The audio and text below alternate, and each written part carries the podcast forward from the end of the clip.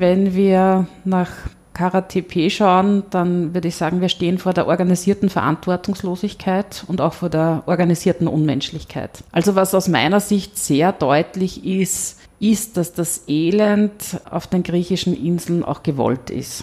Wir wissen das von sehr erfahrenen Katastrophenhelfern, die auch Flüchtlingslagern in vielen Teilen dieser Welt gesehen haben und die sagen, sowas haben sie noch nie gesehen.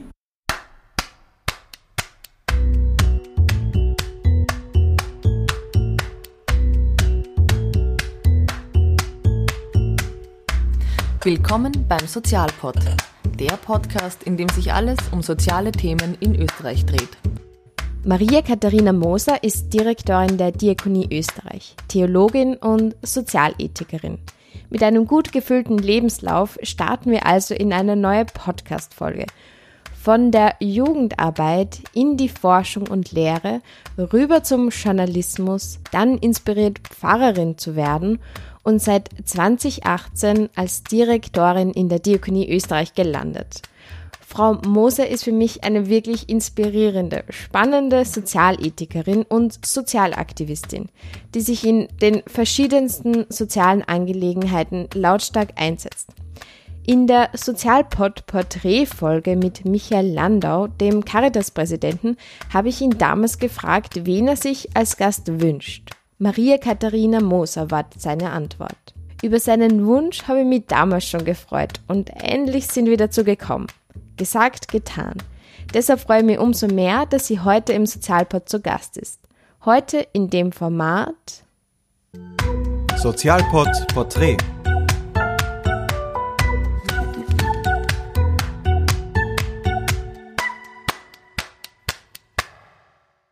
Ja, herzlich willkommen, Frau Moser. Vielen Dank, dass Sie sich Zeit genommen haben.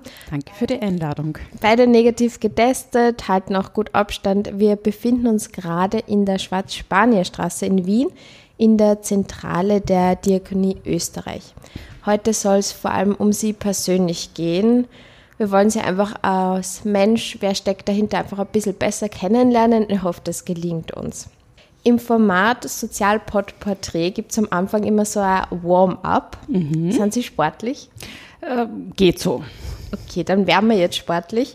Ähm, es gibt den berühmt-berüchtigten Entweder-Oder-Katalog. Sie sagen einfach ganz schnell, was Ihnen zuerst irgendwie sympathischer ist. Okay. Sind Sie bereit? Voll bereit. Lieber Oberösterreich oder Wien? Wien. Lieber Stadt oder Land? Stadt. Lieber Frühaufsteherin oder Nachteule? Frühaufsteherin. Lieber Fernsehen oder Radio? Man muss, oder? Ja. Sie haben einen Joker. Okay, dann lasse ich das als Joker. Okay. Lieber Schnitzel oder vegetarisch? Oh Mann, vegetarisch. Vegetarisches Schnitzel. Okay, geht. Lieber fliegen oder Zug fahren? Zug fahren. Lieber heimkommen oder wegreisen? Wegreisen. Lieber studieren oder arbeiten? Arbeiten. Lieber Pfarrerin oder Diakoniedirektorin? Jetzt habe ich leider meinen Joker verbraucht. Diakoniedirektorin ist beides. Also nicht Gemeindepfarrerin, aber auch Pfarrerin. Also insofern ist Pfarrerin umfassender Pfarrerin. Ja. Optimistin oder Pessimistin? Optimistin. Super. Gut bestanden, Sie sind schon sportlich. ja, mir ist also ganz heiß. Ja, mir jetzt da. ähm, Aber weil Sie so einen Entweder-Oder-Rap gemacht haben und äh, vielleicht ähm, da kurz noch eine Anmerkung dazu. Das ist natürlich oft so im Leben, dass wir uns entscheiden müssen. Und ähm, ich denke, das hat irgendwie gut gespiegelt, was, was uns jetzt da in der Corona-Pandemie ähm, sehr beschäftigt. Manchmal wollen wir uns für beides entscheiden äh, und manchmal wollen wir uns für keine Variante entscheiden. Also momentan müssen wir sehr viel zwischen zwei verschiedenen Dingen, die beide schaden können, entscheiden. Also gerade im Pflegebereich, weil mich das besonders bewegt, auch persönlich, Schutz für alte Menschen oder Isolation, die ihnen dann auch schadet. Also dieses Entweder-Oder ist, äh, denke ich, was, was schwierig ist. Und auch im, im, im Sozialpolitischen, wenn es dann manchmal um, um, um Konfliktfragen oder so geht, das habe ich von einer, einer amerikanischen, äh, afroamerikanischen Theologin gelernt, in einem Vortrag, die immer sehr stark das Both End, das sowohl als auch betont, mhm. als Alternative zum entweder oder. Also immer, wenn man äh, vor der Frage stellt, entweder oder oder gestellt wird, entweder oder ist immer nochmal die Frage, können wir auch sowohl als auch versuchen ja. oder denken. Das ist mir jetzt irgendwie so spontan ja. äh, von wegen Aufwärmen noch gekommen als Überlegung zu ihrem Entweder-Oder-Rap. Weil Sie gesagt haben, entweder-oder oder gar nicht entscheiden, gar keine Entscheidung ist auch keine, keine Lösung, oder? Auch vor allem jetzt in der Corona-Pandemie. In der Regel können wir uns nicht, nicht, nicht entscheiden. entscheiden. Ja, gerade jetzt in der Corona-Pandemie, wir können nicht nichts tun. Also das heißt, wir sind mit klassischen, wie wir in der Ethik sagen, Dilemmata konfrontiert mit Situationen, wo wir sowohl A als auch B tun sollen und können aber nicht beides gleichzeitig tun und dann müssen wir abwägen. Aber so diese Option gar nicht zu entscheiden, ist im gewissen Sinn auch immer eine Entscheidung. Also wenn wir so, uns irgendwie entscheiden, gar nichts zu tun, dann ähm, ist nichts tun auch eine Entscheidung. Nichts tun ist auch eine Entscheidung, gerade in sozialen Fragen. Ne? Ja. Und wenn wir in sozialen Fragen sagen, wir tun nichts, Stichwort Armutsbekämpfung zum Beispiel, dann geht das Nichtstun mit ziemlicher Sicherheit auf Kosten der Schwächeren und befördert ja. unter Umständen auch noch einmal Privilegien. Ja. Ähm, da sind wir jetzt eh schon gut eingestiegen auf Ihre Tätigkeit als Sozialethikerin. Da kommen wir noch hin. Jetzt starten wir mit Ihrer Biografie und klassische Biografie beginnt mit Ihrer Geburt. Ähm, Sie sind am 15. Februar 1974 in Wien geboren. Habe das richtig entnommen? Ja. Also vorgestern haben Sie Geburtstag gehabt. Montag herzlichen Glückwunsch. Dankeschön. Ein Corona-Geburtstag. Einen Corona-Geburtstag war tatsächlich anders heute. Ja. Sie sind in Wien geboren, aber in Everding, Oberösterreich aufgewachsen in wohlbehüteten Verhältnissen, habe ich äh, vernommen, als die älteste von vier Geschwistern. Mhm. Wie haben Sie Ihre Kindheit erlebt in Everding? So eine wichtige Erinnerung vielleicht im, im Aufwachsen ist irgendwie so in der Kindergartenzeit, dass der Mittagsschlaf furchtbar war. Äh, aber der Kindergarten an sich super, vor allem draußen. Und ich habe mich dann schon sehr auf die Schule gefreut und habe vor allem die Volksschulzeit irgendwie sehr lebendige Erinnerung und bin da wahnsinnig gern hingegangen. Auch zu einer Zeit, wo das gar nicht im Raum gestanden ist, dass Kinder Homeschooling machen müssten. Und äh, für mich ist dann so am Land oder Kleinstadt, Everding ist schon eine Bezirkshauptstadt, aber eine sehr kleine, auch ein kleiner Bezirk, sehr schnell das Pfarrgemeindeleben sehr wichtig geworden, weil das so ein Raum für Erprobung und Engagement war. Also ich glaube, ich war schon als Kind jemand, der gern, gern getan hat und viel herumgelaufen. Ja, immer, unter, immer unterwegs. wie, wie, sagt man da? Immer auf der Leisch, sagen wir, immer auf der Leisch. Ja, vielleicht auch ein, ein Stück weit ein unruhiges Herz oder, oder auf, ja. also einen, einen Bewegungsdrang. Eine große Neugierde. Vermutlich. Ja. Sie sind dann, also der katholische Glaube war damals schon war damals schon wichtig und Sie sind dann auch in das Stift Willering gekommen. Genau, ich war in, in einem klassischen Stiftgymnasium, aber eigentlich aus sehr pragmatischen Gründen. Äh, vielleicht auch ein bisschen typisch für meine Eltern. Die Frage war, welches Gymnasium? Und direkt in Everding gab es keins mit Unterstufe und meine Eltern haben irgendwie gefunden, das nächstgelegene, wo der Bus so fährt, dass man am längsten in der Früh Zeit hat, schlafen kann oder auch Zeit hat für die ganzen Morgenroutinen. Und das war dann Willering. War aber eine gute Entscheidung. Also oft sind ja diese pragmatischen äh, Entscheidungen dann auch wirklich äh, welche, die sich äh, aufs Ganze gesehen auch als sehr gute Entscheidungen herausstellen. Ja, das ist eine Parallele zu mir. Also bei mir war es auch sehr pragmatisch. Ich bin in Stift Schlierbach gegangen und mhm. das war einfach das Nächste. Auch genauso alle meine Geschwister sind dorthin gegangen, das Nächste. Man kommt ganz schnell hin. Aber ja, ich glaube, das, das, aber das ist vielleicht nochmal ein wichtiger hat. Punkt, weil Sie das also so aus Ihrer ähm, Geschichte erzählen, so für die Bedeutung von Kirchen katholischen, evangelischen Kirchen haben traditionell Bildung zugänglich gemacht äh, an Orten, wo so vielleicht weniger äh, Bildungsangebot war. Also für die evangelische Tradition das ist ja seit der Reformationszeit das Bildungsanliegen. Jeder soll die Bibel lesen können, ein ganz wichtiges.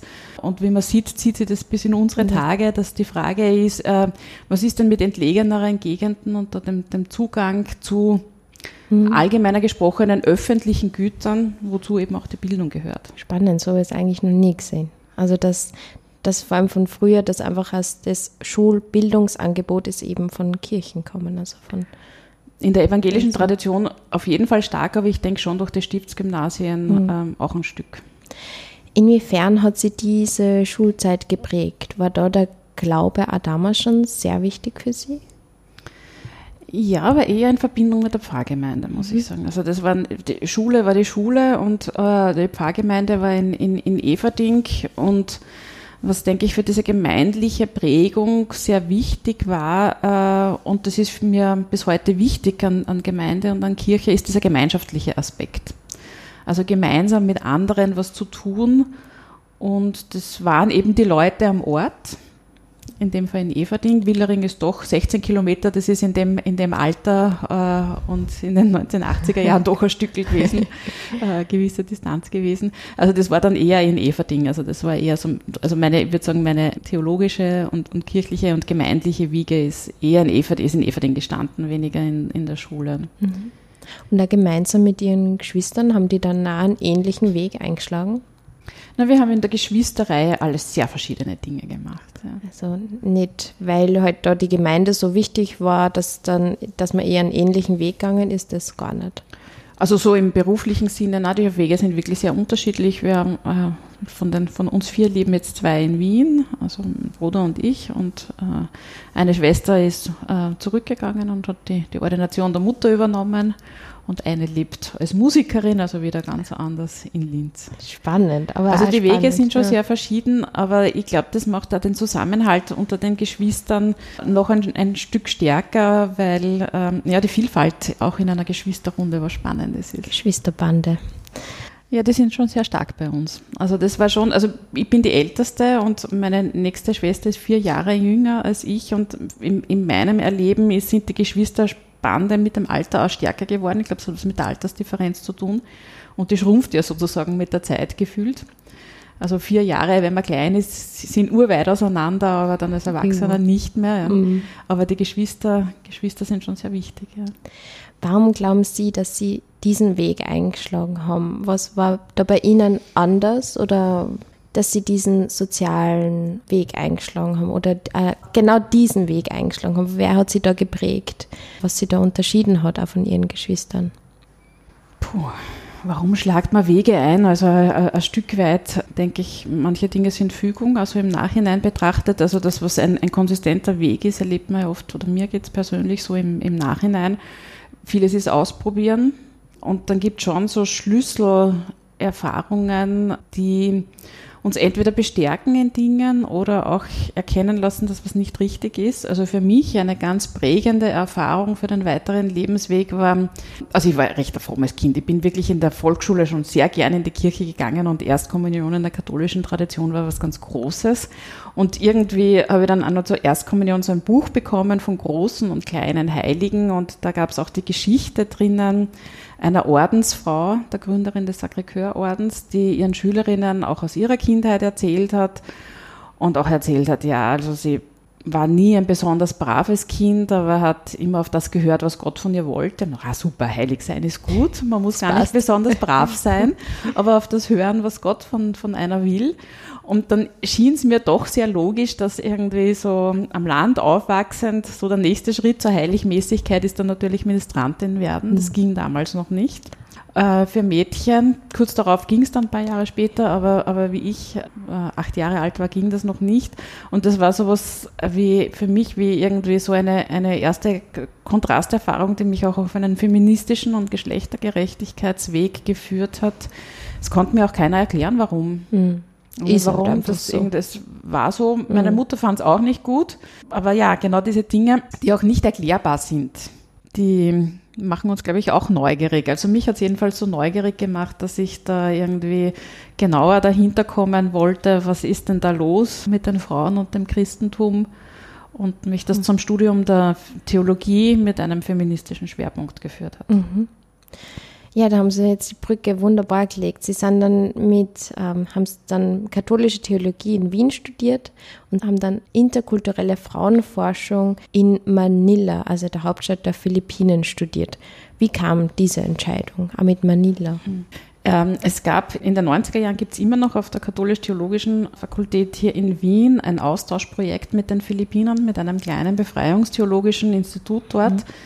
Das Exkursionen oder man muss sagen Austauschprogramme, weil Philippinen sind dann im Jahr darauf auch nach Wien gekommen, zum Thema Kirche der Armen werden äh, durchgeführt hat. Und diese Exkursion, die hat damals vier Wochen gedauert auf den Philippinen mit dieser Konfrontation von Armut, so wie sie sich im, im globalen Süden zeigt, auch den ganzen Gerechtigkeitsfragen, die sich anschließen, den sozialpolitischen Fragen und der Frage, was ist denn da die Rolle von Kirche drinnen?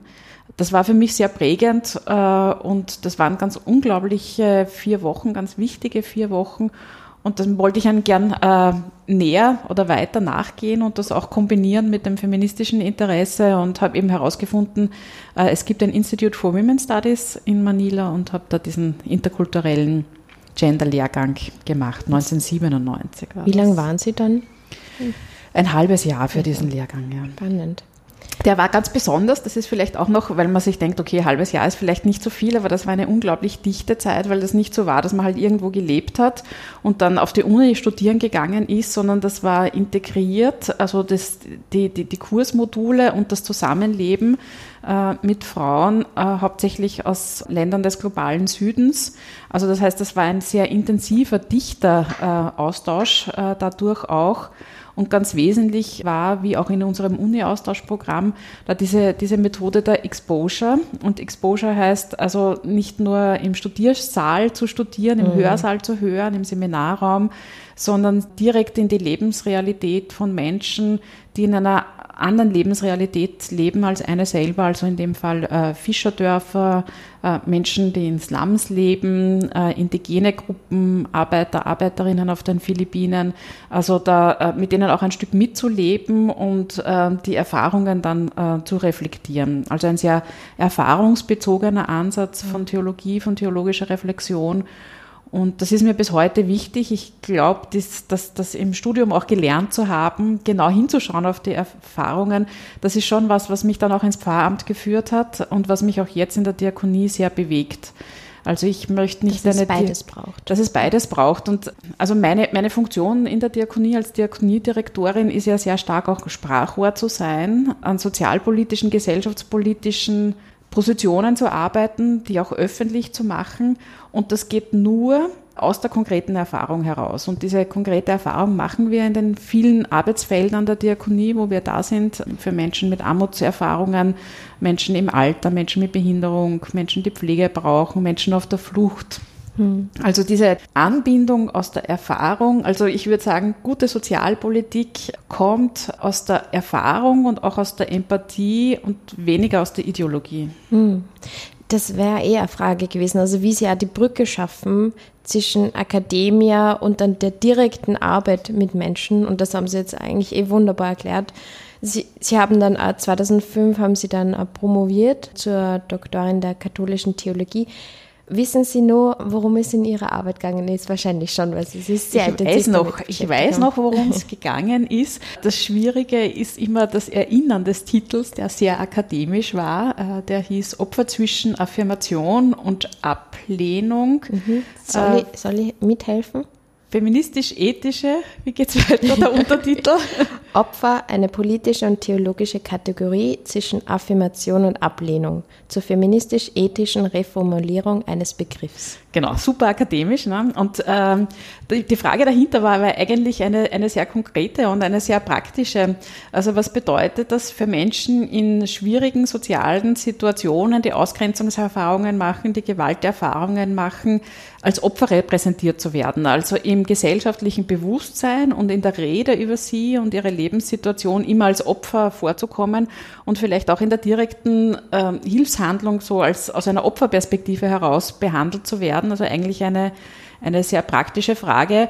Und mir war es dann auch wichtig, das ist schon gut, was sehr theoretisch zu behirnen, aber dann ist auch nochmal die Frage, wie kann man das vermitteln? Und ich habe dann noch ein kleineres Buch draus gemacht, das hat dann den Titel von Opfern reden. Das da weiß man dann, worum es geht, ja. ja. Mm, würden Sie sich selbst als Feministin bezeichnen? Ja, auf jeden Fall. Mm, Sie waren dann zwischen 2005 und 2007 waren Sie dann Assistentin am Lehrstuhl für Sozialethik und praktische Theologie. In Saarbrücken, ja. Eine, eine Migra Arbeitsmigrationserfahrung. Sie sind dann wieder zurückgekommen. Ja, ich bin wieder zurückgekommen. Aufgrund eines Jobangebots eigentlich. Also der ORF hat eine Theologin gesucht für die Redaktion im Fernsehen deswegen wollte ich mich, glaube ich, auch zuerst irgendwie nicht so entscheiden, irgendwie zwischen Fernsehen und Radio. Also selber gemacht mhm. habe ich sieben Jahre lang Fernsehbeiträge, Fernsehgeschichten, höre aber gerne Radio und finde irgendwie beide Medien äh, super. Aber das Medium Fernsehen ist für mich natürlich dadurch auch mehr mit Arbeit verbunden. Ja, also Sendungen wie Orientierung, was ich glaube und genau, Feierabend. Feierabend, ja. Also Sie sind, wie sind Sie da zum ORF gekommen? Also Sie haben eine Theologin gesucht und Sie haben sich gedacht, das würde mich interessieren. Also Journalismus über, über Mundpropaganda sozusagen. Also ich habe eines Tages, äh, es war in den Ferien und ich war in Wien, einen Anruf bekommen, ob ich vorbeischauen möchte und mich vorstellen. Und das habe ich dann gemacht und mich dann dafür entschieden und der ORF hat sich damals dann auch für mich, oder die Religionsabteilung hat sich damals auch für mich entschieden wahrscheinlich auch eine sehr prägende Zeit, vor allem, weil sie auch viel mit der evangelischen Theologie da damals auch auseinandergesetzt haben. Genau, also das war sehr spannend für mich und das äh, war auch so was, weil Sie zuerst gefragt haben nach den, nach den prägenden Personen oder Ereignissen, aber manchmal ist manches auch Fügung. Also ich war sehr schnell zuständig für die evangelischen Themen oder habe da relativ viel gemacht und über diesen Weg muss ich sagen, auch wirklich viel gelernt über die äh, evangelische Kirche, gerade in Österreich, die Geschichte auch, die, die Tradition auch. Manchmal hat es mich sogar ein bisschen geschreckt, weil ich festgestellt habe, dass ich dann in der Tätigkeit als Journalistin auch so historische Entwicklungen in der Zeit der Gegenreformation, also Vertreibung von Protestanten, äh, der Transmigrationen, das habe ich äh, in, in, meinem Theologiestudium in der Kirchengeschichte hatte ich das nicht gelernt, hatte ich so mhm. nicht am Schirm. Das war sehr, also schon spannend, was man dann irgendwie in der, in der der Praxis, in der journalistischen Praxis, im Tun, im Berichten selber auch noch einmal alles lernt, äh, was man, ja, mhm. und, ja, und irgendwie auch auf den, sozusagen auf den Schirm bekommt für sich selber und dann natürlich auch für die Zuseher und Zuseherinnen. Generell die Zeit als Journalistin, wie viel Journalistin steckt jetzt noch in Ihnen? Weil sieben Jahre, denke ich schon, eine sehr lange, prägende Zeit, wo man also was ich, ich habe das sehr gerne gemacht, ich habe es sehr spannend gefunden. Ich habe auch gemerkt, dass man in diesem Job ein gewisses Engagement auch gut weiterführen und an den Tag legen kann, was ich immer sehr gerne gemacht habe und versucht habe, ähm, sozusagen auch viele Geschichten, wenn man so will, zu kriegen oder durchzusetzen oder einzubringen. Waren zum einen so äh, Auslandsberichterstattungsfragen, wo man sich mit Themen äh, aus dem globalen Süden auch auseinandersetzen kann oder auch Asylfragen. Also sehr in Erinnerung ist mir noch ein Dreh, den ich in Gambia gemacht habe äh, mit einem jungen Mann, Lamin. Der war hier in, in Österreich in der Superintendentur, also in der Evangelischen Kirche Salzburg-Tirol, in Kirchenasyl, weil sein Asylverfahren irgendwie ja, so negativ beschieden worden ist, dass irgendwie Menschen um ihn herum äh, gefunden haben, man muss den Behörden dann noch einmal eine Chance geben, das zu überprüfen. Das ist irgendwie nicht gerecht und ihm Schutz gewährt haben. Und der Lamin war ein junger Mann, der wollte alles richtig machen und hat sehr brav seine polizeilichen Meldepflichten erfüllt und ist dort, ich glaube, zweimal die Woche hingegangen. Und bei einer so Erfüllung seiner Meldepflicht ist er dann verhaftet und abgeschoben worden. Und dann war klar, der kommt zurück nach Gambia und der damalige Bischof Bünker hat irgendwie so nachgeschaut, was haben wir denn, was gibt es denn an evangelischen Kirchen dort und hat einen, einen methodistischen Bischof in Gambia herausgefunden und dem geschrieben oder den angerufen und da kommt ein junger Mann äh, aus Österreich. Wir haben uns ihm, um ihn gekümmert, wir können uns nicht mehr kümmern, er wird abgeschoben. Äh, kannst du ihm helfen äh, oder können Sie ihm helfen, Fuß zu fassen? Und ich hatte dann die Chance, Lamin war da schon einige Monate, ich glaube drei, vier Monate wieder zurück in Gambia, ihn auch zu besuchen und äh, einmal zu sehen und auch auf den Schirm zu bringen, auch erzählen zu können, was bedeutet das denn, irgendwie wieder zurückzukommen. Und das war, das war schon sehr schlimm, weil er ist geflüchtet aus Gambia, weil, weil sein Vater vom, vom Militär gesucht worden ist und hat dann dort in wirklich großer Angst gelebt, sehr versteckt mhm. bei der Großmutter und sehr mit, also mit Schlafstörungen zu kämpfen gehabt, mit Kopfschmerzen zu kämpfen gehabt. Seine Freunde und Freundinnen haben ihm unglaublich gefehlt. Also er ist jeden Tag in ein Internetcafé gegangen und geschaut, dass er irgendwie telefonieren kann. Aber so das, was das wirklich bedeutet und also so, das ist schon was Tolles am Journalismus, dass man ähm, auch die Möglichkeit hat, auf Sachen hinzuschauen und die auch laut verstärkend an die Öffentlichkeit zu bringen, wo wenig hingeschaut wird und wo man wenig Einblick kriegen kann als normale Bürgerin sozusagen. Ne? Man können nicht alle jetzt irgendwie abgeschobene Menschen nachreisen und schauen, ja. wie es ihnen geht. Also das, das das ähm, nahbarer zu machen. Also selbst am Schirm zu haben und so wirklich das mitzuerleben und dann wirklich im wahrsten Sinne des Wortes am Schirm zu bekommen, dass andere am Schirm haben irgendwie. So. Ja, und ich glaube, das ist eine wichtige Aufgabe des, des Journalismus, dort hinzuschauen, wo man nicht so leicht hinschauen kann und ich weiß, dass dieser Begriff des engagierten Journalismus ein umstrittener ist und dass es immer um die Frage geht, im Journalismus objektiv zu berichten. Aber ich denke, objektiv heißt genau, verschiedene Perspektiven einzunehmen in einem Bericht, aber auch im, im Gesamten ähm, einer Sendung oder eines Programms und wirklich auf die Dinge hinzuschauen, wo nicht hingeschaut wird. Also es gibt so viele Realitäten, von denen wir wenig zu hören äh, bekommen aus welchen Gründen auch immer. Und das ist, denke ich, eine ganz wichtige Funktion für Journalismus und die habe ich gern wahrgenommen. Und auch Stimmen hörbar zu machen, um vielleicht noch eine zweite Geschichte aus dieser Zeit zu erzählen, die sonst medial auch wenig vorkommen. Also ähm, das mit dem Lamin war eine, eine Geschichte, die mir sehr am Herzen gelegen ist. Eine andere war mit der Theatergruppe Malaria, das ist ein Bezug zur Diakonie, also es ist eine Theatergruppe der Diakonie von Menschen mit Behinderung.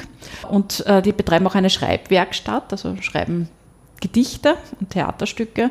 Und da konnte ich mal eine Sendung Feierabend machen, was super ist, weil das sehen mehrere hunderttausend, ich glaube zwischen 400 und 500 waren es damals, kommt nach der Zeit im Bild 1, also ist ein toller Sendeplatz. Und ich wollte bei dieser Geschichte versuchen, sie wirklich selber sprechen zu lassen. Das Thema war, war, war Himmel, also Christi Himmelfahrt war, also über, den, über ein Thema, das jetzt nicht unbedingt direkt mit ihrer Lebenssituation als Menschen mit Behinderung zu tun hat, obwohl das dann natürlich hineinkommt. Aber so als, als Dichter, ja, mhm. als, als Schauspieler und Schauspielerinnen und Dichter und Dichterinnen über das mhm. Thema Himmel zu reflektieren. Und die Brigitte Coxeder, die Coxi, die dann unsere Hauptdarstellerin sozusagen war, hat auch ein wunderbares Gedicht, Ich bin der Himmel, geschrieben. Und also auch das äh, fand ich spannend am Journalismus, Stimmen, die wir wenig hören, an die Öffentlichkeit auf den Schirm zu bringen, also ja. da einen Raum zu schaffen. Also es klingt sehr nach meiner Idee oder Vision auch vom Sozialpod. Natürlich habe ich jetzt nicht einen super Sendeplatz, aber genau das ist eigentlich auch mein Anliegen. Das finde ich sehr schön, dass Sie das da so schön beschrieben haben jetzt. Wobei man realistisch sein muss und sagen, das sind die wenigeren Geschichten. Also es ist mhm. natürlich viel Routine dabei, viel, was die Tagesaktualität, was die Kirchenpolitik naheliegt. Was auch interessant ist und auch gemacht werden muss, also das sind, also diese zwei Geschichten, das waren schon besondere Geschichten und vielleicht jetzt nicht so repräsentativ fürs Gesamte. Also es ist natürlich auch vieles Alltagsgeschäft. Ja. Aber sie ja sehr geprägt hat. Sie haben danach, Sie haben mit dem Journalismus aufgehört und ich habe so vernommen, dass Sie da eben so viele, mit so vielen Themen konfrontiert waren aus der evangelischen Theologie, dass Sie dann erneut studiert haben, evangelische Theologie, und sind dann schließlich konvertiert. Ja, also, das ist so richtig. Ja, vernommen. ja, also die Konversion war das, war das, war das eine Thema, also dass ich gemerkt habe, dass was mir persönlich und, und theologisch wichtig ist, ist in der evangelischen Kirche ähm, anders gelebte Praxis als und mehr gelebte Praxis als in der katholischen Kirche und also von daher sozusagen die, die, die persönliche äh, Konversion und also mir ist auch die, die evangelische, wenn man so will, Spiritualität sehr nahe. Das wird ja oft gefragt. Wir denken, ja, katholisch, das ist irgendwie viel sinnlicher und das evangelische ist so nüchtern. Aber das evangelische stellt das Wort sehr ins Zentrum und das Wort ist was, was mir auch wichtig ist.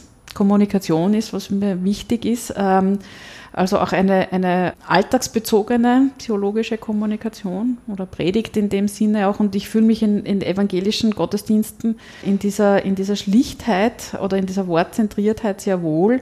Und der zweite Teil ist, dass ich finde, das stimmt ja gar nicht, dass alles nur Wort ist. Also gerade die Kirchenmusik und das Kirchenlied und der Gemeindegesang ist in der, obwohl ich persönlich jetzt keine große Sängerin bin, aber ist in der evangelischen Tradition immer schon und in der evangelischen Liturgie immer schon auch sehr wichtig. Also das hat mich irgendwie so auch vom, vom Gemeindeleben sehr, sehr hingezogen. Ja.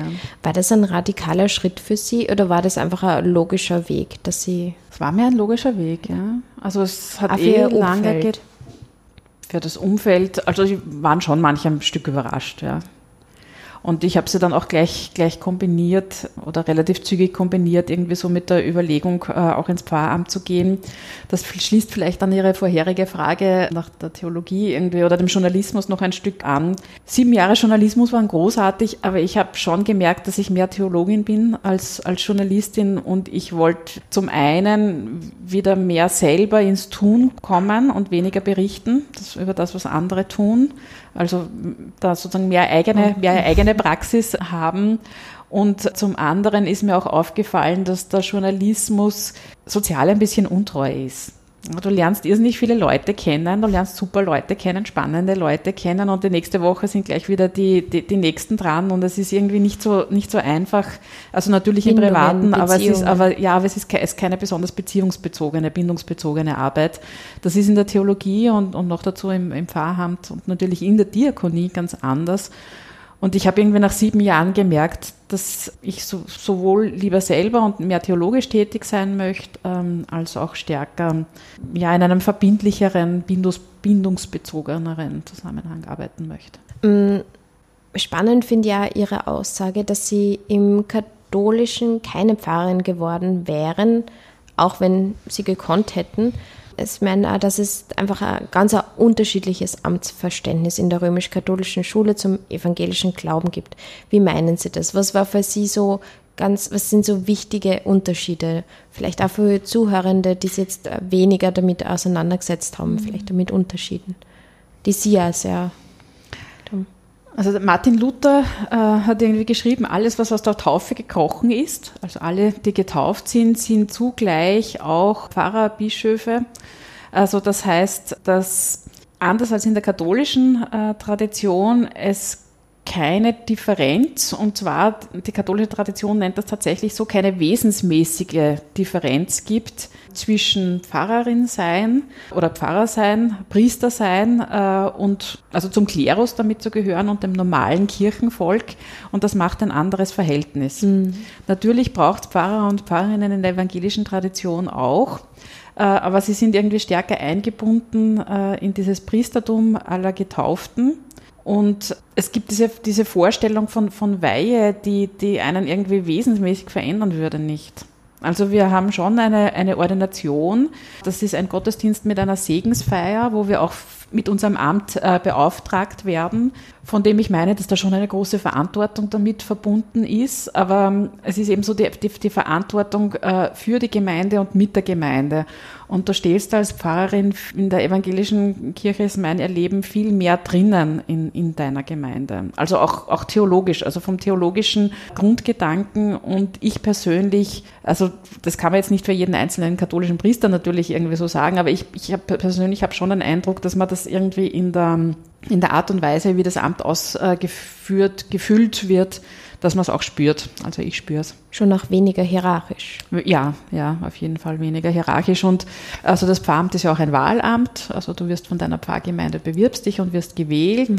Die evangelische Tradition, äh, Entschuldigung, die evangelische Kirche ist so strukturiert, äh, dass, dass, dass zu jedem geistlichen Amtsträger, jeder geistlichen Amtsträgerin auch sozusagen ein weltliches, ein ehrenamtliches äh, Pendant gibt. Also dieser starke Mitbestimmungscharakter mhm. in der gesamten Kirchenstruktur ist auch ganz wesentlich. Und das hängt natürlich natürlich mit der Amtsfrage zusammen. Also wenn ich den Priester nicht herausgehoben aus der Gemeinde denke, sondern hineingestellt, geflochten, macht mhm. das einen Unterschied. Haben Sie das Gefühl, dass Sie leichter Feministin sein können im evangelischen Glauben? Es ist mir auch im katholischen nicht schwer gefallen. Aber dass es Ihnen leichter gemacht wird? Oder dass es mehr feministischere mhm. Züge hat? Äh, ich, ich, das, das klingt jetzt wahrscheinlich komisch. Ich habe ja fast das Gefühl, dass es in der katholischen Tradition fast noch mehr Feminismus und feministische äh, Theologie braucht, weil die weil es keine Geschlechtergleichstellung gibt. Ne? Also wir haben in der evangelischen Kirche eine Gleichstellung in allen Amtsfragen. Natürlich noch mehr Männer in Leitungsämtern und natürlich braucht es da auch die Reflexion, warum das so ist, Stärkung von Frauen, also auch einen Einsatz für faktische, also nicht nur Gleich Gleichstellung am Papier, sondern auch faktische, gelebte, gleich, gelebte Gleichstellung, wobei das dann nicht immer nur an Männern liegt, sondern auch an der Frage, äh, sind wir Frauen auch bereit, Leitungsämter anzunehmen, uns wählen zu lassen uns äh, diesen ganzen Wahlprozedere äh, auszusetzen. Aber in dem Sinne habe ich manchmal das Gefühl, dass es vielleicht sogar in der katholischen Kirche mehr Feminismus und mehr feministische Theologie braucht, braucht ja. als in der evangelischen. Ja. Und ich muss schon sagen, dass, dass das für mich im, im, im Laufe der Zeit ähm, immer wichtiger geworden ist, den Feminismus, wie es in der Fachsprache heißt, intersektional zu denken. Also zu sehen, Frau sein und Frau sein ist nicht dasselbe. Ja. Wir haben, was es bedeutet, als Frau in dieser Welt zu leben, hat irgendwie damit zu tun, was habe ich für einen Pass, wo bin ich geboren worden, wie viel Geld habe ich zur Verfügung. Also die, die Geschlechterfrage ist, ist, ist sehr verschränkt und äh, verflochten und ich denke, es ist für mich immer wichtiger geworden, grundsätzlich auf äh, Ungleichheiten hinzuschauen und zu schauen, wie verschiedene Ungleichheiten auch zusammenwirken und da ist das Geschlecht eine Frage ja. der Ungleichheit. Und zwar nicht neben anderen, sondern gemeinsam mit anderen. Also Weil die wirken so zusammen. Ist. Das ist ja. sehr verwoben. Ja. ja. Sie haben dann, also man nennt das Vikariat, das ist praktisch die Ausbildung ähm, zur Pfarrerin. Pfarrerin. Das ist wie ein Lehrberuf. Ne? Ja. Also das kennen wir alle aus der Lehre. Man ist im Betrieb, in dem Fall in der Pfarrgemeinde, hat einen Lehrherrn oder eine Lehrherrin, in dem Fall der Lehrpfarrer oder die Lehrpfarrerin, mhm. und geht in die Berufsschule, in dem Fall das Predigerseminar. Mhm. Und die Ausbildung dauert dann zwei bis drei Jahre. Genau. Je nach Vorerfahrungen. Und Sie waren beim Sepp Lager. Ja, Lager. der Sepp Lager, inzwischen ist er in, in Pension. Der Sepp Lager war mein Lehrpfarrer. Und der Sepp Lager hat mir was ganz Wichtiges beigebracht. Der erste, einer der ersten Sätze, äh, die er zu mir gesagt hat, ist, wir werden keinen Stress haben dann haben wir gedacht, aha, interessant und habe irgendwie angehoben zu erklären, wie stressresistent ich bin und dass ich eh gut Stress vertrage. Und dann hat er mich sehr lakonisch angeschaut und hat gesagt, ja, aber ich nicht.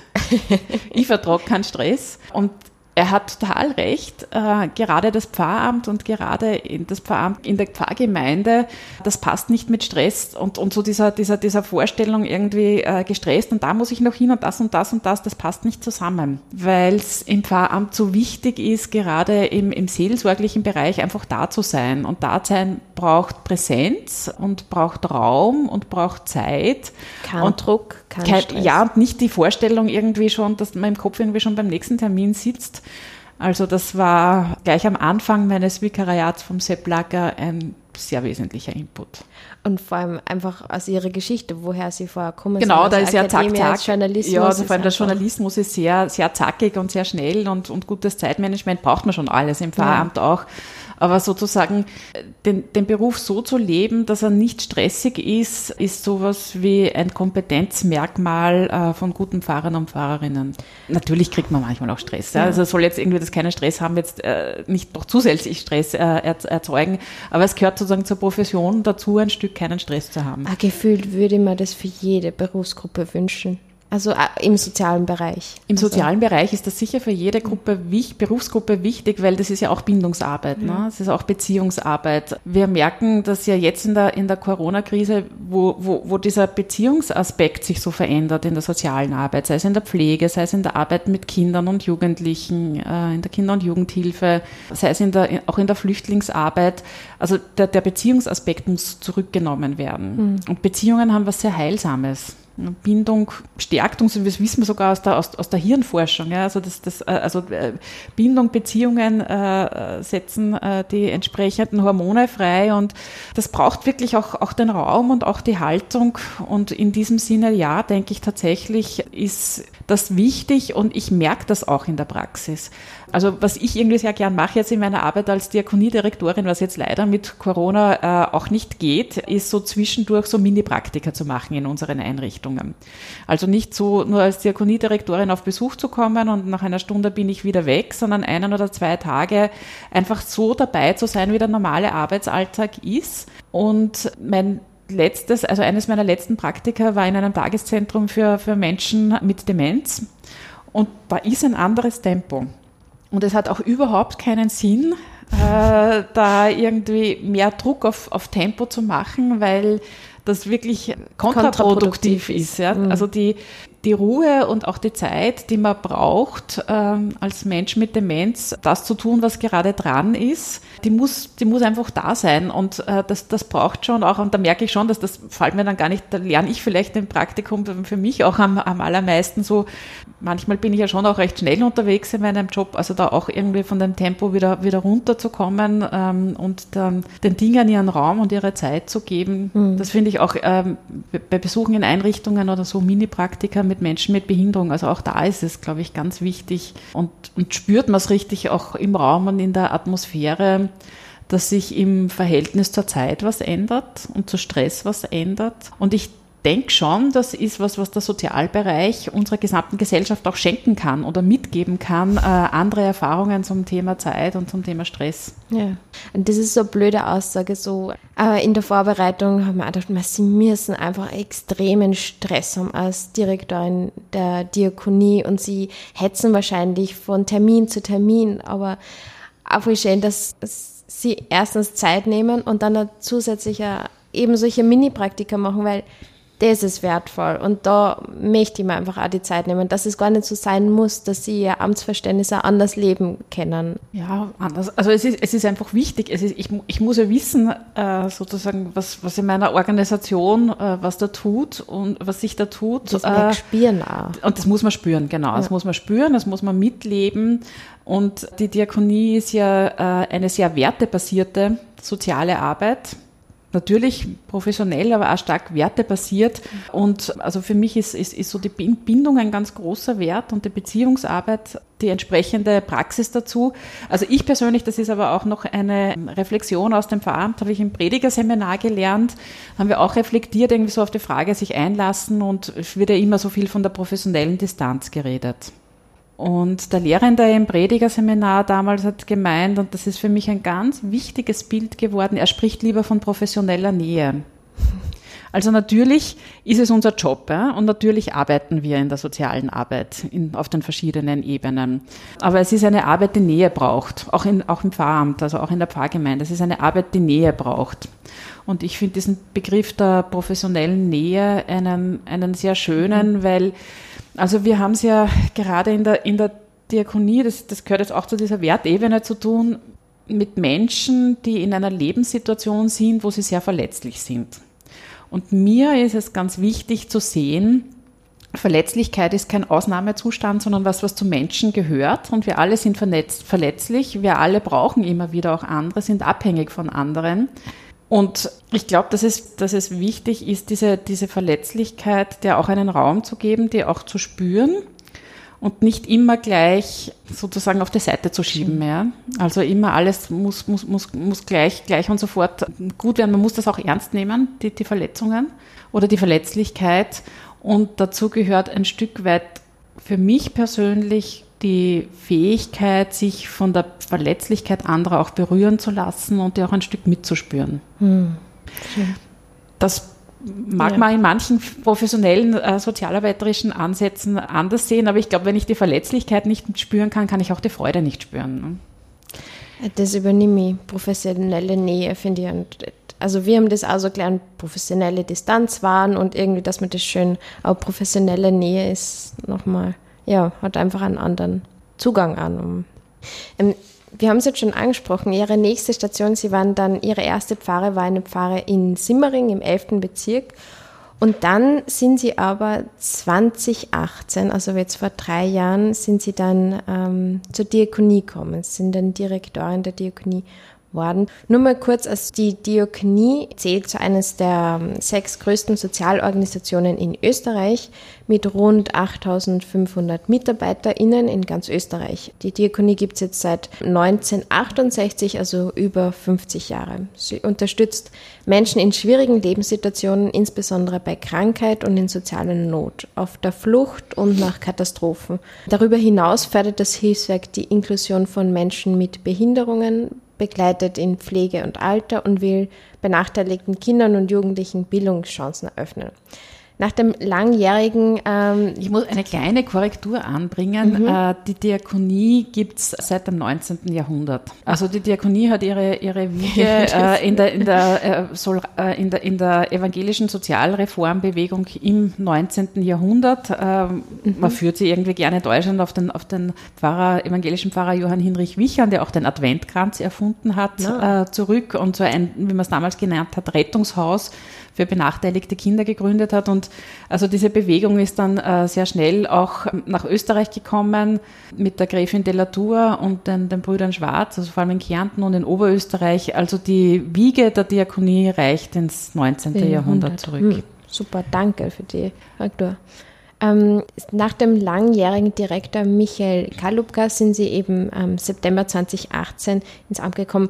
Können Sie sich nur an den Moment erinnern, wie Sie gefragt worden sind, was ist da bei Ihnen abgegangen? War da auch, was ist da abgelaufen bei Ihnen? Wie war die Situation? Oder können Sie sich gar nicht mehr daran erinnern, weil es überhaupt nicht besonders war? Ich überlege gerade, ob das so ein bestimmter Moment war. Das war irgendwie schon eher so ein, ein, ein längerer Prozess und auch ges viele Gespräche. Aber so ein Grundgefühl erinnere ich auf jeden Fall. Das ist irgendwie das Grundgefühl, ui jetzt. Also ich war noch nicht so lange im Pfarramt und noch nicht so lange in meiner Gemeinde in Simmering und da sehr glücklich und sehr zufrieden und habe diese Arbeit sehr gerne gemacht. Und ja, ist mir, äh, also war mir das irgendwie schon jetzt ein Thema. Schon? Oh, jetzt schon. Also grundsätzlich habe ich mich natürlich total gefreut und ist das eine, eine große Ehre und, und, und eine großartige Herausforderung. Ich kannte die Diakonie. Ich habe irgendwie während parallel zum Pfarramt auch das Institut für öffentliche Theologie und Ethik der Diakonie mit aufgebaut und kannte von daher auch wirklich viele Personen in der Diakonie, Entscheidungsträger, Entscheidungsträgerinnen und war mir die Diakonie nicht unvertraut. Ja. Also aber irgendwie war das schon ein bisschen, puh, jetzt schon so ein Gefühl und auch das Gefühl oder sofort das klare Wissen, das hängt zum einen mit der Ordination zusammen. Also ich denke, wenn man sich zur Pfarrerin, wenn man zur Pfarrerin ordiniert wird, dann ist das sowas wie eine Zusage, ich lasse mich auch rufen. Also ich habe es als Berufung äh, mhm. erlebt und zu einer Berufung sagt man nicht nein. Aber natürlich auch große Freude, ja, dass dir das zugetraut wird, das ist irgendwie schon super schon große, große Freude und finde es einfach auch schön, irgendwie nach 24 Jahren äh, eine Frau in diesem Amt zu wissen. Ja, das ist natürlich für mich auch ein Faktor gewesen. Ja. Also ich habe es jetzt erst schon kurz erwähnt, Gleichstellung in der evangelischen Kirche und wenn Leitungsfunktionen an Frauen äh, herangetragen werden, dann liegt das auch an uns Frauen zu sagen, ja, ich setze, ich greife dazu, ich mache das.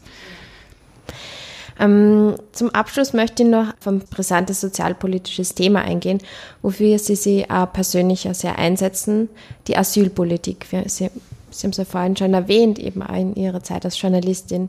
Ähm, schon seit geraumer Zeit engagiert sich eben die Diakonie mit anderen zivilgesellschaftlichen Organisationen um eine faire Asylpolitik. In den letzten Wochen waren sie auch lautstark auf vielen Kanälen zu hören und zu lesen. Einerseits um die Bedingungen in griechischen Flüchtlingslagern, andererseits um die Abschiebungen von in Österreich geborenen SchülerInnen. Ich würde gern äh, jetzt nur beide, sind ganz große Themenkomplexe, aber beide, die beiden kurz anreißen. Ähm, wo stehen wir heute in der Debatte rund um Moria bzw. das neue Lager Karatepe? Was braucht es gerade konkret? Wo stehen wir gerade? Wir stehen dort, wo wir seit einem Jahr stehen oder eigentlich schon länger. Die griechischen Inseln müssen evakuiert werden. Wir fordern das schon lange. Das hat natürlich durch die Corona-Krise eine andere Dringlichkeit bekommen. Und wovor wir stehen, wenn wir nach KaraTP schauen, dann würde ich sagen, wir stehen vor der organisierten Verantwortungslosigkeit und auch vor der organisierten Unmenschlichkeit. Also was aus meiner Sicht sehr deutlich ist, ist, dass das Elend auf den griechischen Inseln auch gewollt ist. Wir wissen das von sehr erfahrenen Katastrophenhelfern, die auch Flüchtlingslagern in vielen Teilen dieser Welt gesehen haben und die sagen, sowas haben sie noch nie gesehen. Und grundsätzlich also Organisationen wie Ärzte ohne Grenzen, das Rote Kreuz, äh, auch die Diakonie Katastrophenhilfe, wir, wir können das überall auf der Welt bei einer Katastrophe schnell und effektiv helfen und da Strukturen aufzubauen.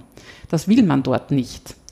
Abgesehen davon, dass es an sich schon eine, ich würde sagen, ja, ähm, politische Blamage ist, dass da überhaupt Katastrophenhilfe, dass das überhaupt unter Katastrophenhilfe fällt und Katastrophenhilfemaßnahmen notwendig sind.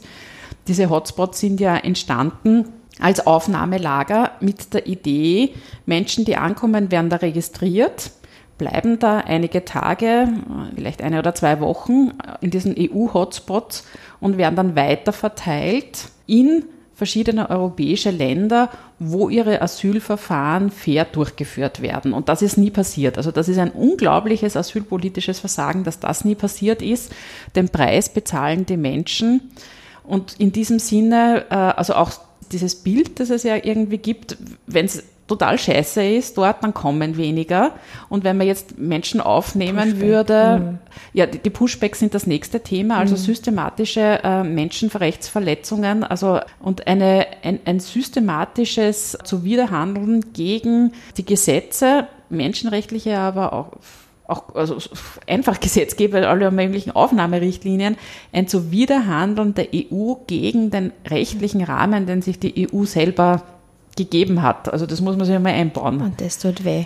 Und einfach auch das, das politisch Gewalt. Ich bin froh, dass Sie das gerade erwähnt haben. Das ist einfach direkt am Menschen auszulassen. Also wirklich direkt also es kann nur politisch gewollt sein, weil, also das sind ja keine so hohen Zahlen, also das, das, das äh, wissen wir, dass wir das können. Also kann es nur politisch gewollt sein. Ja.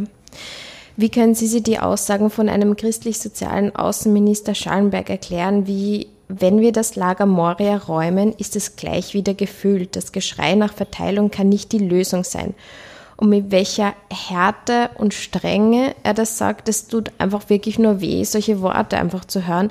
Sie sind, sind ja auch Sozialethikerin. Wie können Sie sich so eine Aussage erklären? Gar nicht. Es ist auch ein bisschen absurd, weil so ein Lager ist ja nicht wie ein Autobus und wenn die Menschen aus dem Autobus eingestiegen sind, können die nächsten einsteigen. Also Menschen, die fliehen, fliehen, weil sie einen Grund haben.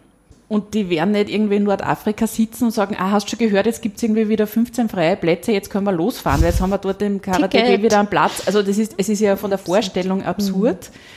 Und wir wissen auch aus Studien, dass diese ganzen Ideen von Pull-Effekten, äh, also dass man Push irgendwie, äh, mhm. also dass das vor allem die, die, die Pull-Effekte, also dass das ein, ein Mythos Witz ist, ja. Also mhm. das hat keine Basis in der Wirklichkeit. Das ist äh, die pure Ideologie. Und Funkloch wird aber immer nur als Argument eingesetzt, obwohl es schon tausendste Belegungen gibt, dass es einfach wirklich ein Mythos ist. Ja, also man, es, ist, es ist ein Mythos und es ist wirklich, ich würde sagen, es ist pure Ideologie. Und die, die Lösungen liegen ja seit Jahren auf dem Tisch. Wir setzen uns seit Jahren als Diakonie zum Beispiel für humanitäre Korridore äh, ähm, ein. Humanitäre Korridore, ein humanitäre Visa heißt, Menschen, die besonders verletzlich sind, äh, zu identifizieren und dann nach Europa auf einem sicheren Weg, eben einem humanitären Korridor mit einem humanitären Visum zu holen, um hier faire äh, Asylverfahren durchzuführen. Italien macht das. Äh, seit 2015. Wir haben das äh, seit 2015 mehrfach äh, im Innenministerium auch vorgelegt. Angeblich geht das aus EU-rechtlichen Gründen nicht. Man fragt sich, warum in Österreich was EU-rechtlich nicht möglich sein sollte, was in Italien EU-rechtlich schon möglich ist. Dazu kommen noch Fragen äh, wie Resettlement-Programme. Ähm, also Resettlement-Programme beziehen sich auf Menschen, die außerhalb der EU sind, also vom UNHCR identifiziert werden und dann sozusagen resettled, also an, angesiedelt, wenn man so will, werden können, aufgenommen werden. Österreich hat eine Zeit lang mitgemacht. Österreich hat überhaupt kein Resettlement mehr. Mhm. Also, also alles, was, was es sozusagen an, an guten, sinnvollen Möglichkeiten gibt, wird einfach nicht gemacht. Und das ist, das kann man, kann man nur als Politikversagen ja. bezeichnen. Und das ist, glaube ich, das Frustrierende. Es gibt Lösungen, es gibt Wege, Wege aber es ist einfach nicht gewollt und das tut einfach nur mehr zusätzlich weh. Es gibt Lösungen, es gibt Wege. Die beschriebenen, die humanitären Korridore und Resettlement bezieht sich auf Menschen, die noch außerhalb der EU sind. Wir müssen ganz klar sehen, wenn wir von Griechenland reden, das sind Menschen, die sind schon in der EU. Hm. Äh, in der EU, die immer von einer Wertebasis und den Menschenrechten äh, spricht, das äh, für sich ja. in Anspruch nimmt. Ja, also Asyl ist ein Menschenrecht und Asyl ist wie alle Menschenrechte geboren aus der Katastrophe der Nazizeit und des Zweiten Weltkriegs. Also ich denke, man muss schon immer wieder äh, zurückerinnern, aus welcher historischen Erfahrung kommen die Menschenrechte und da können wir nicht dahinter zurück. Und wenn wir an einem Punkt beginnen, die Menschenrechte aufzumachen, die Menschenrechte sind unteilbar, dann machen wir die Menschenrechte überhaupt auf. Und das wäre wirklich, also die, die, die Menschenrechte waren ein unglaublicher Humanisierungsschub nach einer Zeit äh, einer unglaublichen, einer unglaublichen Barbarei. Und hinter diesem Humanisierungsschub dürfen wir nicht zurück. Also da ist, das ist tatsächlich, würde ich sagen, sehr kategorisch äh, zu denken. Ja. Absolut. Und da komme ich ja zu dem nächsten zweiten Themenkomplex, wo sie eben auch von der Diakonie, es gibt Lösungen, es gibt Wege äh, zu dem Thema, zu den Abschiebungen in der Nacht. Und Nebelaktionen wurden Ende Jänner Familien mit SchülerInnen, die bereits in Österreich geboren sind, abgeschoben. Wir kennen alle die Bilder und Schlagzeilen äh, von Protesten, SchülerInnen-Protesten draußen im 11. Bezirk, direkt vor dem Abschiebezentrum. Und da gibt es jetzt zwei konkrete Forderungen. Die erste Forderung, es braucht ein humanitäres Bleiberecht für Menschen, die mehrere Jahre in Österreich sind und sich erfolgreich integriert haben, weil es eben Achtung des Menschenrechts wieder auf, ja, auf Privat- und Familienleben. Genau, genau. Und die zweite Forderung ist der automatische Zugang zur österreichischen Staatsbürgerschaft für Kinder, die hier geboren wurden, beziehungsweise wenn mindestens ein Elternteil sechs Jahre hier ist oder wenn Kinder, Jugendliche sechs Jahre schon hier wohnen.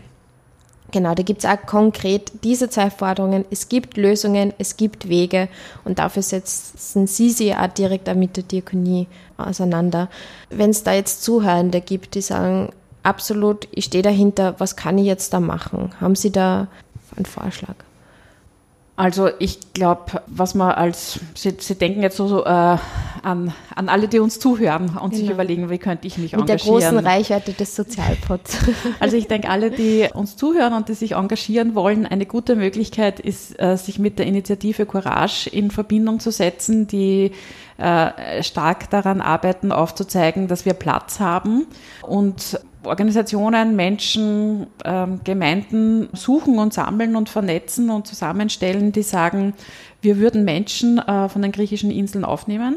Und ich glaube, das ist ganz wichtig, also zu zeigen, wir haben Platz und wir wollen uns kümmern und wir sind Bürger und Bürgerinnen dieses Landes äh, und auch dieses Europas, die eine ganz bestimmte Vorstellung haben, wie wir hier zusammenleben wollen. Und wir sind auch bereit, dafür uns persönlich einzusetzen.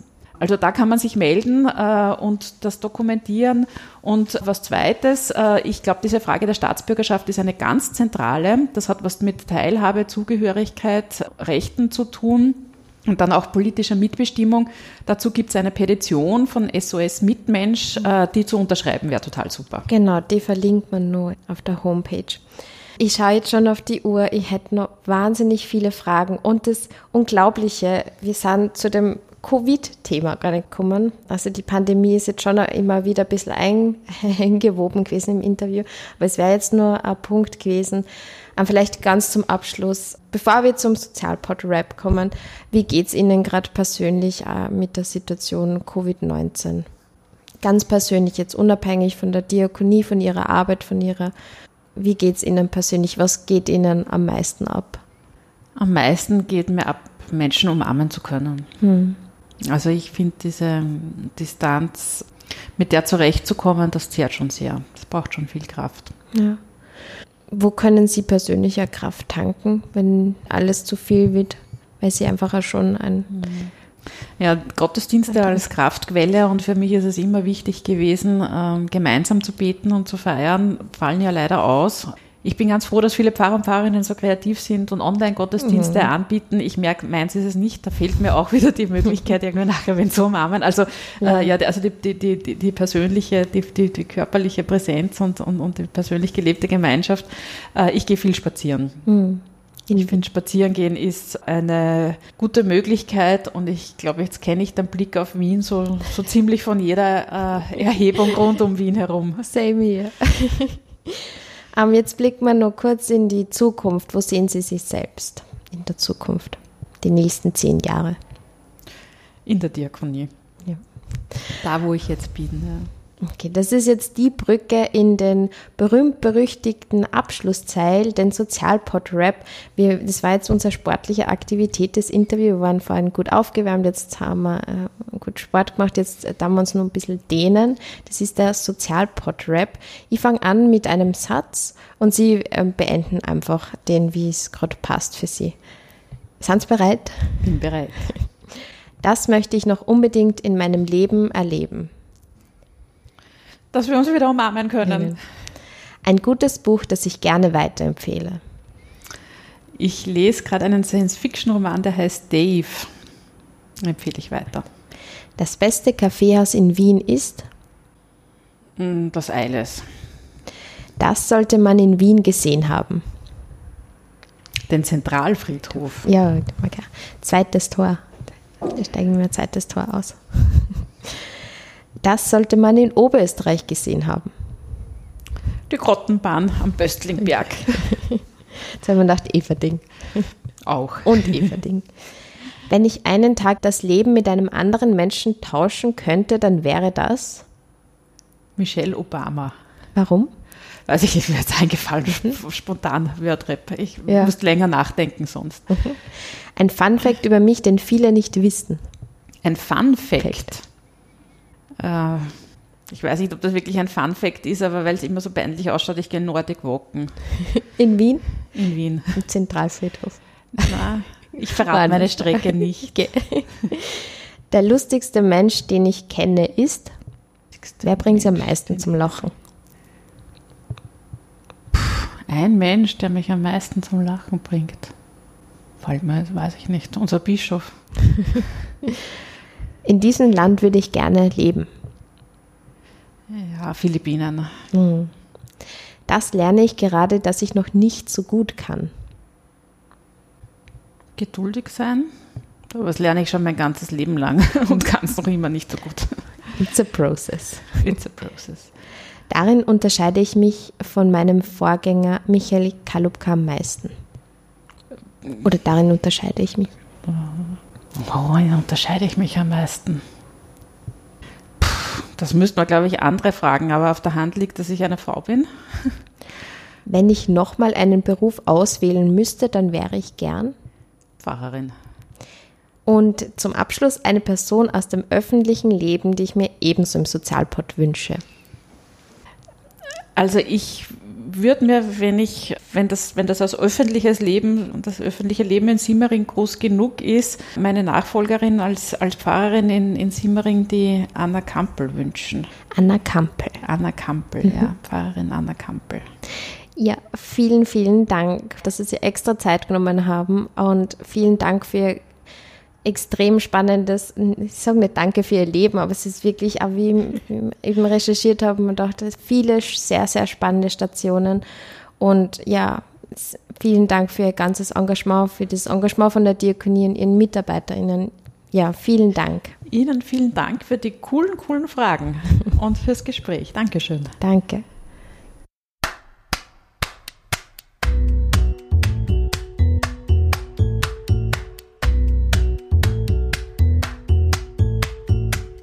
Das war die Porträtfolge mit Maria Katharina Moser, der Direktorin der Diakonie Österreich.